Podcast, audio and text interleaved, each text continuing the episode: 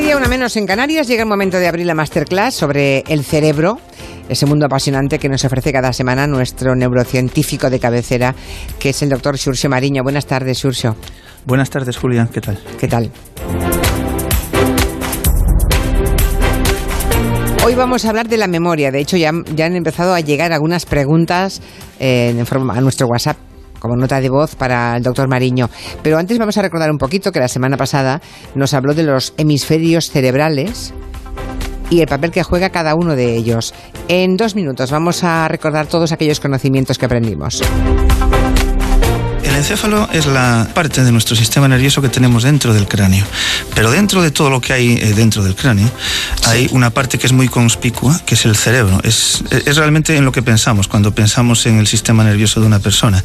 Son estos dos hemisferios que tienen forma de nuez y Sí. que hay como dos regiones, un hemisferio eh, derecho y un hemisferio izquierdo, separados claramente, al menos así de, de forma superficial entre ellos. Bien, en general, la mayor parte de, de las entradas sensitivas y la mayor parte del control motor está cruzado. Es decir, cuando yo quiero mover la mano derecha, eh, estoy haciéndolo con neuronas que tengo en el hemisferio izquierdo. Los dos hemisferios, eh, en realidad, nuestro sistema nervioso, nuestro encéfalo, funciona como uno solo. Y el principal responsable es un ramillete, una gran autopista de la comunicación que se llama cuerpo calloso, formado por unos 200 millones de, axones, es decir, de, de prolongaciones neuronales, que ponen en comunicación el hemisferio derecho con el hemisferio izquierdo. Hay lo que se llama una cierta lateralización en las funciones del cerebro. Se cree que el hecho de que haya algunas funciones que tiendan a estar preferentemente en un hemisferio eh, es una manera de ahorrar espacio. Un problema evolutivo que se nos fue planteando y es que hemos ganado en complejidad, pero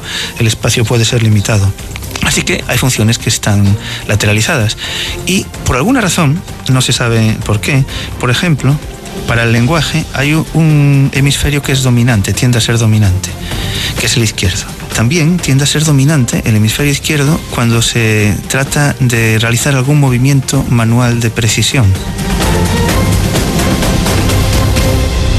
Pues eso es lo que aprendimos la semana pasada de los hemisferios cerebrales y ahora vamos al tema de la memoria, que es un tema que yo creo que es mm, también, mm, digo muy apasionante, no es también muy apasionante porque todos los temas que está abordando Xurxo Mariño lo son, ¿no? El tema de nuestra memoria o nuestras memorias, dicho en plural, porque tenemos más de un tipo de memoria, ¿no? O sea, la capacidad de almacenar y luego recuperar información que tiene nuestro cerebro no es de un tipo, hay varias memorias, ¿no? En efecto, sí. Tenemos eh, varias memorias. Esto es lo que se ha ido viendo a lo largo de- del- del último siglo y en la actualidad. Vamos poco a poco, se van perfilando pues cómo funcionan y, y en dónde, ¿no? en, en qué regiones de- del encéfalo pues se van a- almacenando o, o se van gestionando estos distintos tipos de memoria. O sea, hay una se puede- memoria que recuerda lo que hemos comido hoy o ayer, ¿no? O las tareas que tenemos pendientes. Y luego tenemos otra memoria que es la que conforma nuestra personalidad, ¿no? Es la que construye nuestro yo, podemos decir. Sí, casi podría decir que el yo se construye con el conjunto de todas estas memorias. ¿no? Sí, sí que seríamos eh, nuestras memorias en conjunto cuando nos despertamos por la mañana y recordamos pues eh, quién somos y, y- y seguimos sabiendo atarnos los zapatos y, y tenemos pues la historia de nuestra vida metida en nuestra cabeza, pues todo eso es el resultado de, de la confluencia de todas estas memorias. Pero sí que se pueden hacer unas, unas ciertas divisiones. Pues venga, primera haciendo- memoria. Sí, así muy a grosso modo, porque también depende de, de- de qué persona, de qué, de qué científico pues se meta ahí, puede hacer divisiones más o menos precisas, pero así, muy en general, hay una que, que es yo creo en lo que todas las personas pensamos cuando pensamos en la memoria, que se llama memoria declarativa o explícita. Es el tipo de son los recuerdos de, de los que sobre los que tenemos un, un acceso consciente son las cosas a las que podemos acceder y, y- y que podemos almacenar más o menos de forma consciente O sea, Ese sería el memoria- almacén. Eh, que es a, a- a su vez de dos tipos. Te- tenemos una que se llama memoria semántica. La memoria semántica es como nuestra Wikipedia, es el, el conjunto del conocimiento cultural que tenemos y que vamos eh, generando a lo largo de nuestra vida. Es, por ejemplo, el conjunto de las palabras que sabemos, el significado de las palabras, o el hecho de saber que, que Tokio, por ejemplo, es la capital de Japón. Ese tipo de conocimiento enciclopédico que todas las personas tenemos en mayor o menor medida se llama así memoria semántica. Pero a, veces también, a veces también le llamamos cultura general, ¿no? Cultura general, sí. No, no, es que está bien porque una vez alguien me dijo, cultura general no es lo que has aprendido, es el conjunto de cosas que recuerdas. Pues eh, eh, se puede hacer un paralelismo perfectamente entre la cultura general y lo que en neurociencia se llama memoria semántica. Exacto. Hay, hay otro tipo de memoria, sigue siendo dentro de este gran grupo que acabo de comentar, de memoria declarativa o explícita, que es la episódica. Y estos pues son nuestras experiencias personales. Es decir, eh, Tokio es la capital de Japón para todo el mundo, pero después cada, una de, cada uno de nosotros tiene sus propias experiencias y vivencias personales. Y estas dos memorias en conjunto, la semántica y la episódica, son lo que utilizamos para conformar lo que se llama memoria autobiográfica que el nombre la define perfectamente. Es el, pues, la historia que tenemos y los recuerdos de nuestra vida, que como, comentaba hace un momento, está directamente relacionado con la conformación de nuestro yo, de lo que es cada persona, de la, de la, de la conciencia que cada uno tiene de, de, sí mismo. Esta memoria, la, la memoria autobiográfica, es, por ejemplo, la que se daña, se va dañando poco a poco con el Alzheimer, una enfermedad en donde pues se, se, se van perdiendo muchos recuerdos de la vida. Y, y, tiene otra característica muy interesante, esta, la, memoria autobiográfica, y es que, por lo que parece, eh, no comienza a, conformarse antes de los 3-4 años de vida. Esto ya salió alguna vez más aquí en estas masterclass, y es el hecho de que los recuerdos de los primeros años de, de nuestra infancia no existen, se, se borran. Qué pena. Se explica. Sí. en cierta medida sí, pero tiene una explicación. Tiene, A ver. Bueno, hay, hay varias explicaciones ¿no? para que exista esto que se llama amnesia infantil. Una de ellas es que eh, las neuronas están en estos primeros años todavía estableciendo conexiones entre ellas, estableciendo estas sinapsis. Y también las ramificaciones de las neuronas están eh, siendo podadas en mayor o menor medida, como ya comentamos hasta que no, se, no, no, no surge una cierta arquitectura más o menos sólida, realmente no tenemos manera de almacenar cosas con un cierto sostén a lo largo del tiempo. Y por eso eh, esta amnesia eh, infantil depende de que el sistema eh, de alguna manera cristalice después de los primeros años de vida. Pero es que además. Por eso nadie, por eso nadie tiene recuerdos antes de los tres o cuatro años, en efecto. En efecto. Mm. Y, también se relaciona esta ausencia de, recuerdos con la inexistencia del lenguaje, porque para almacenar estas memorias, la semántica y la episódica, realmente necesitamos pensar en las cosas. Y, para pensar necesitamos palabras. Eh, para, para gran parte de nuestro pensamiento, no, no absolutamente para todo, pero necesitamos el lenguaje. Y además, otra, una región muy importante para eh, el, afianzamiento de la, de, la memoria, de que estas memorias queden ahí, así más o menos fijas para el resto de nuestra vida, es el hipocampo. Es una región que se llama hipocampo.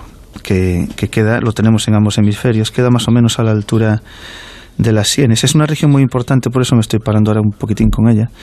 A la altura de las sienes, del lóbulo temporal, de los lóbulos temporales, no en la superficie de la corteza, sino hacia el interior, están eh, en los dos hemisferios esta región que se llama hipocampo. el hipocampo es fundamental para que las vivencias cotidianas se trasladen a lo que se llama memoria a largo plazo, que quede ahí fijo. Y este hipocampo también en nuestra infancia pues aún está desarrollándose. Todo esto en conjunto pues podría explicar esta amnesia infantil que tenemos cuando somos, cuando somos pequeñitos. Y que no recordemos nada más antes de, esa edad. Bueno, entonces ya tenemos, por tanto, que hay una memoria declarativa, que es a la que mm. pertenece pues, e, ese, esa Wikipedia que llevamos, que es la mm. semántica, eh, la episódica y la autobiográfica que la conforma mm. todo, ¿no?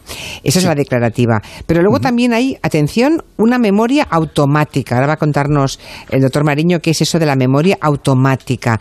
Imagino que esto es lo que, la que usamos para conducir, ¿no? Por ejemplo, sí, es un ejemplo. ejemplo. Esta es muy, es muy interesante. Se llama memoria, es una memoria no declarativa. también se llama memoria implícita por el hecho de que la, llevamos ahí dentro, aunque no seamos conscientes de, ella, o procedimental, eh, por el hecho de que es como la memoria de los, de los procesos motores, de, de los movimientos que hemos automatizado a lo largo de nuestra vida. Uno de ellos, como acabas de decir, Julia, pues conducir. Esta memoria eh, es la, la, almacenamos sin darnos cuenta y, la, y, también la, la, desarrollamos sin ser así realmente conscientes. Sin embargo, inicialmente es una memoria explícita, es decir, cuando estamos aprendiendo a conducir, conscientemente pensamos en qué estamos haciendo, conscientemente pensamos en cómo tenemos que mover los pies para pisar el acelerador, el freno, el embrague o para poner hmm. los intermitentes. Sin embargo, esta, esta memoria que inicialmente es explícita, con el tiempo, con la repetición, que es muy importante, la repetición para el afianzamiento de casi cualquier memoria, pues se va trasladando, cambia literalmente de lugar en el sistema nervioso y se hace eh, automática, se hace una memoria implícita. Y la idea es que el lugar del, encéfalo en donde se almacena esta memoria automática de los movimientos que aprendemos a lo largo de la vida es el cerebelo. El cerebelo es una estructura que tenemos en la región de la nuca, en la, en la región hacia atrás y en, la parte más posterior e inferior de, nuestro encéfalo. Y, es, es, muy llamativo el hecho de que más de la mitad de las neuronas de todo nuestro sistema nervioso están ahí, en el cerebelo. Y esto podría explicar eh, la importancia eh, que ha tenido a lo largo del desarrollo evolutivo el hecho de tener esta capacidad, porque los seres humanos tenemos una capacidad extraordinaria para almacenar eh, movimientos aprendidos. Y por eso pues eh, podemos eh, hacer movimientos que son más o menos complejos, como conducir un coche, o andar en bici, o atarse los zapatos. Por, eh, cualquier persona que nos esté escuchando puede atarse los zapatos sin ningún problema, o la, inmensa mayoría, así en, un momento. Sin embargo, si cualquiera de nosotros nos dan un lápiz y, un papel y nos dicen, escribe qué movimientos son los que haces cuando atas los zapatos sin hacerlo, creo que nadie sabría, sabría hacer qué movimientos hace, o, sin, o sin sin, representarlos con las manos, ¿no? Que va, que va, vamos, seguro que no. Y eso es porque son memorias que, como, comentabas, pues se, se automatizan. Y es, es fundamental el, tener esta capacidad de desarrollar eh, eh, movimientos muy complejos, porque es, por ejemplo, muy difícil desarrollar un sistema artificial que haga muchos de estos movimientos. Por ejemplo, eh, pensando ya así en movimientos automatizados un poco más complicados, hacer malabares ¿no? con unas mazas. El, el eso de, de, tener varias estructuras por el aire dando vueltas y cogerlas y soltarlas eh, continuamente. Eso es un ejemplo magnífico de este tipo de, de memoria implícita o memoria motora. Es, es, algo que una vez que lo aprendes, pues luego ya te sale solo, pero hay que, hay que darle ahí muchas veces. O para mecanografiar, por ejemplo, dice un oyente en Twitter. es verdad. Claro. Me acuerdo que cuando aprendíamos mecanografía antes, cuando se escribía máquina de escribir y no en ordenador, te tapaban el teclado con un folio y además cada una de las teclas estaba tapada con Iron Fix eh, negro para que no vieras. Entonces eh, aprendías mirando eh, la reproducción en una hoja que había al lado, donde estaban cada una de las letras y aprendías a tocar cada una de las teclas con cada uno de los dedos. a mí ahora, por ejemplo, me, a, mí ahora me dices que mire el teclado y yo no sé escribir. Mm. Yo necesito para escribir muy rápido no mirar el teclado, por ejemplo. Sin mirar uso los 10 dedos y voy a toda pastilla. Como mire el teclado me despisto. Sí, sí, sí, es, un ejemplo eh, magnífico. El, eh, de hecho, para, para, aprender a, mecanografiar hay que hacerlo así, sin mirar para el teclado. Yo también, cuando estaba comenzando a, realizar mi tesis doctoral, una cosa que comentábamos en el laboratorio era, era eso, ¿no? el hecho de, de poder generar este tipo de mm. memorias. Y yo me propuse aprender a escribir con, sin mirar al teclado con los, con los diez dedos, igual que, haces tú, Julia. Sí. Y, nada, me puse así, y es dedicación y repetición. Y, claro. Y, las academias, eh, eh, las academias de mecanografía te enseñaban a eso, repetición, repetición, que decía, pero qué barbaridad. Pero bueno, eh, eso se graba para siempre, eso está claro. Aunque estáis meses sin escribir, si llegara al caso, al cuarto mes te pones a escribir y hablas y haces la misma velocidad que al principio, ¿no? Mira, otro oyente dice, el nudo de la corbata es verdad, los hombres ya os hacéis el nudo de la corbata sin pensar. Los que saben, ¿eh? Los que se lo hacen cada día, claro. Sí, sí, claro. Yo no me he puesto una corbata en mi vida, pero... Ya, ya. Eh, o sea, tú, tú, por tanto, tendrías una memoria em, explícita. Eh, de, esa carezco, ¿no? De, de, ese, la declarativa, claro, pero no, pero no la implícita. Sí, pero queda claro más o menos lo que son todas estas memorias, ¿no? Vale, exactamente. La diferencia, entre, entre estas dos. Entre sí, luego tengo... Sí, sí.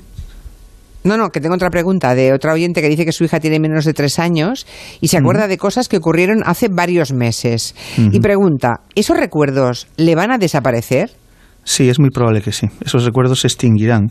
Eh, es siempre muy difícil hablar eh, en general, porque cada ser humano es un caso concreto y puede haber que existan personas pues que en efecto pues comiencen a, tener recuerdos de la memoria autobiográfica pues antes que, el, que el promedio.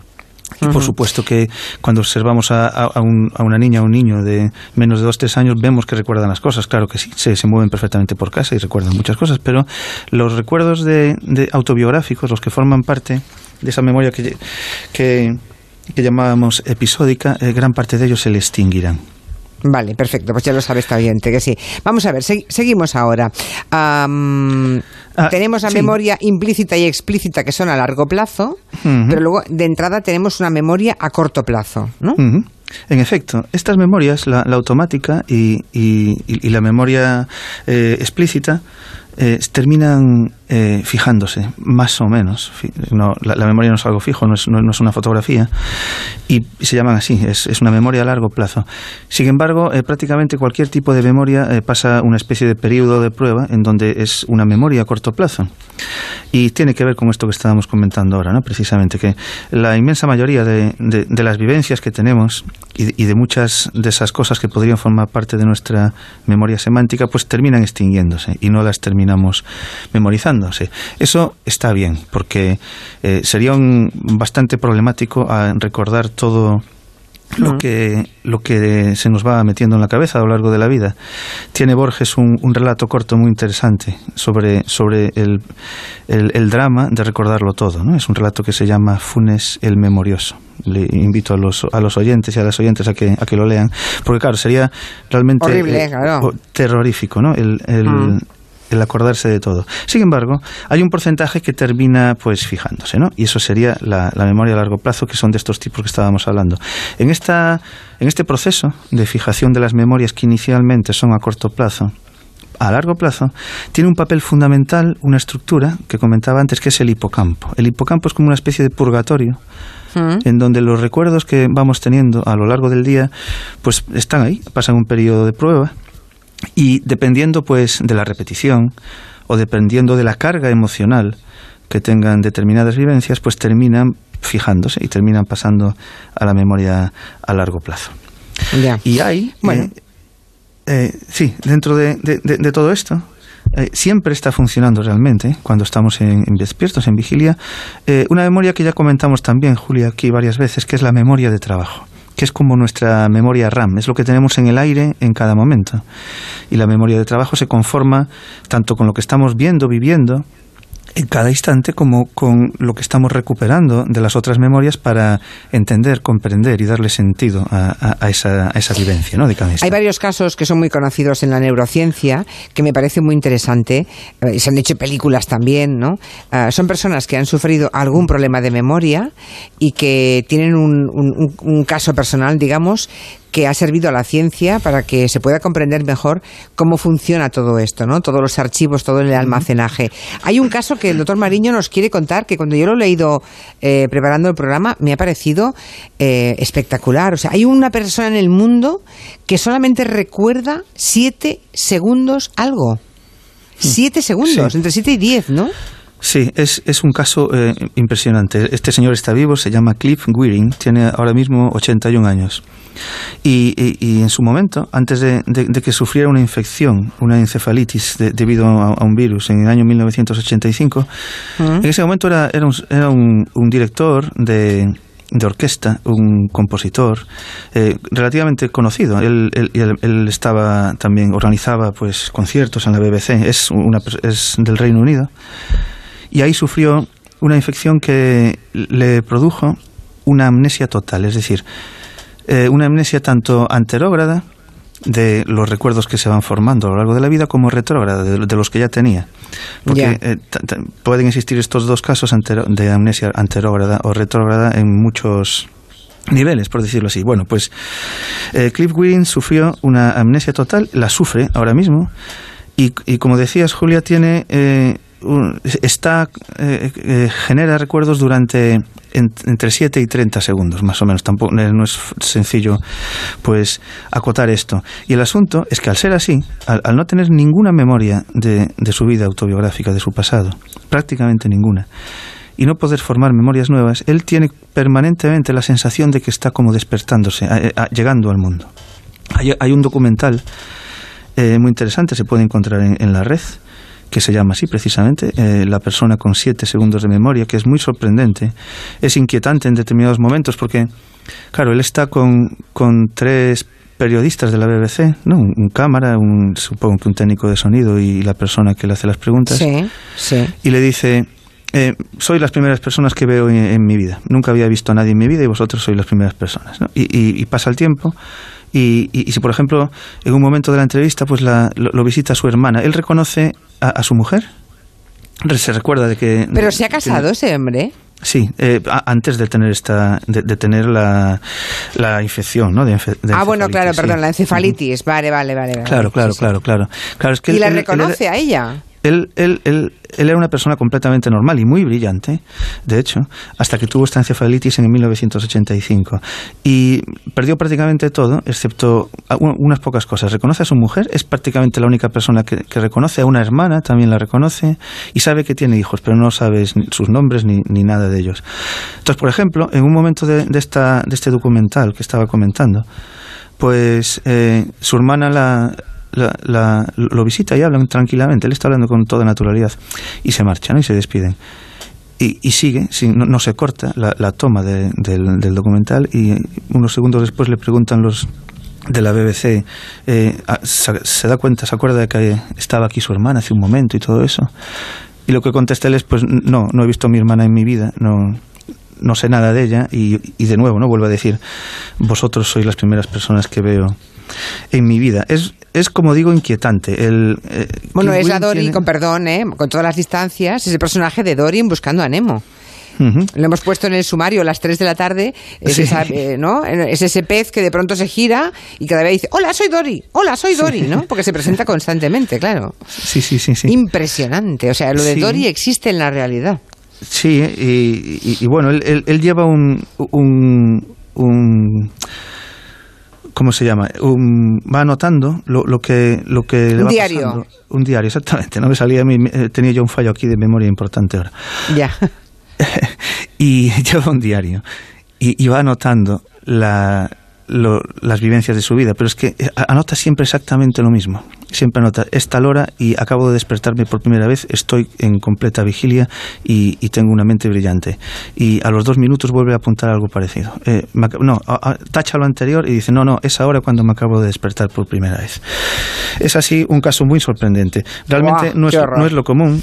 No es lo ya, ya, ya, ya ni mucho menos, ¿no? Y, ya, pero para la ciencia es un caso mm. prodigioso para estudiarlo, claro. Sí, sí, muy interesante. Muy interesante fue también para la ciencia, incluso más, porque eh, eh, aportó incluso más información. Un caso de, de, un señor que murió hace poco, murió en, hace relativamente poco, en el año 2008. Este, este paciente eh, está en todos los libros de neurociencia que, que hay. En, todos lo conocemos. ¿no? no sabíamos que se llamaba Henry Molaison porque estaba vivo cuando lo, estudiábamos, sabíamos que era el paciente HM, que es como se nombra a los pacientes ah. por sus iniciales antes para no desvelar su, su identidad. Y bueno, una vez que, murió, pues todos supimos que, se, que era Henry Molaison y que vivía en la zona de Boston, en, Estados Unidos. Y, y, su caso es también muy interesante porque sirvió, entre otras cosas, para separar esto de lo que estábamos hablando antes, que hay una memoria que es la memoria autobiográfica y otra memoria que es la memoria esta motora, la memoria implícita, la procedimental. Y eh, el caso de Henry Morrison mm, eh, indicó claramente que estaban situadas en, zonas distintas del sistema nervioso porque él perdió la primera, la autobiográfica. O sea, no sabía quién era. Eh, perdió la memoria, la, tenía una amnesia anterógrada, es decir, no podía formar nuevos recuerdos. Sí, sí que tenía la retrógrada, sí que sabía quién era, pero se quedó, a él lo operaron cuando tenía 27 años y se quedó para el resto de su vida con 27 años mentales, porque él siempre se despertaba con la edad del momento en el que lo habían operado, porque no volvió a formar ningún recuerdo nuevo a lo largo de su vida. Madre mía. Esto es lo de memento, ¿no? Es eh, más o menos, sí, sí, muy, parecido, ¿no? Es, estar, eh, recuerdas todo el pasado, pero no puedes formar eh, recuerdos nuevos. ¿Y entonces qué pasó aquí? Claro, los científicos lo primero que pensaron es que, en, qué, en qué ha consistido la operación para saber cómo funciona todo esto. Y lo que le hicieron a Henry Molaison es que le extrayeron un trozo de la corteza cerebral. Él tenía ataques de epilepsia que se hicieron insoportables hasta el punto de que los cirujanos decidieron extraer pues partes de su cerebro que eran el foco de la epilepsia. Y una de las partes que extrayeron pues era esta región en donde está esta estructura que ya hemos nombrado varias veces, que es el hipocampo. Por eso quería resaltarla. Ya. El hipocampo. El hipocampo es esta estructura que decía que es como el purgatorio hace de intermedio entre la memoria a corto plazo y el afianzamiento de las memorias a largo plazo. ¿Qué pasó?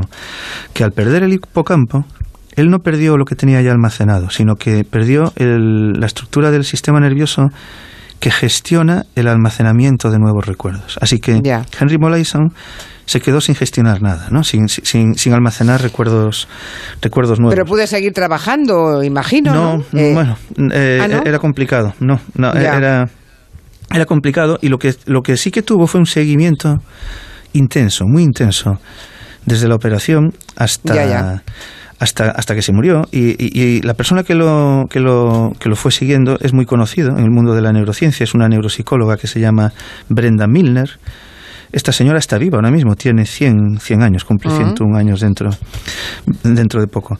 Y Brenda Milner fue eh, pues documentando muy bien el caso de, de eh, eh, hay cosas, claro, que, que son un poco hasta, no sé, ¿no? nos resultan muy curiosas. Por ejemplo, ella lo atendió durante varias décadas a Henry Molaison. Sin embargo, cada vez que, que lo veía tenía que presentarse, porque Henry Molaison no había, no había memorizado ¿no? Que, quién era Brenda Milner. Entonces, lo tenía que, tenían que, presentarse. Impresionante. Bueno, que sepas, eh, que, sepas, doctor Mariño, que tengo muchas preguntas vinculadas a la memoria y que ah. vamos a almacenarlas todas. Tenemos la ah, suerte de que tenemos eh, un disco duro para almacenar eh, informáticamente todas esas preguntas y, las, y luego a través de correos muchas más. Si te parece, la semana que viene las resolvemos todas, porque ahora ya se ha acabado el tiempo. Me parece estupendo. Estaba yo recordando Memento, aquella película donde el protagonista también sufre un trauma cerebral y le causa ese tipo de amnesia, ¿no? Que no puede almacenar nuevos recuerdos. En fin, muy interesante. La semana que viene empezamos con todas las consultas, que hay como mínimo 20 ahora mismo. Aunque algunas se solapan, así que algunas se convertirán en una sola, pero hay bastantes más. Hasta el próximo lunes, doctor. Hasta la semana que viene. Hasta aquí la décima masterclass.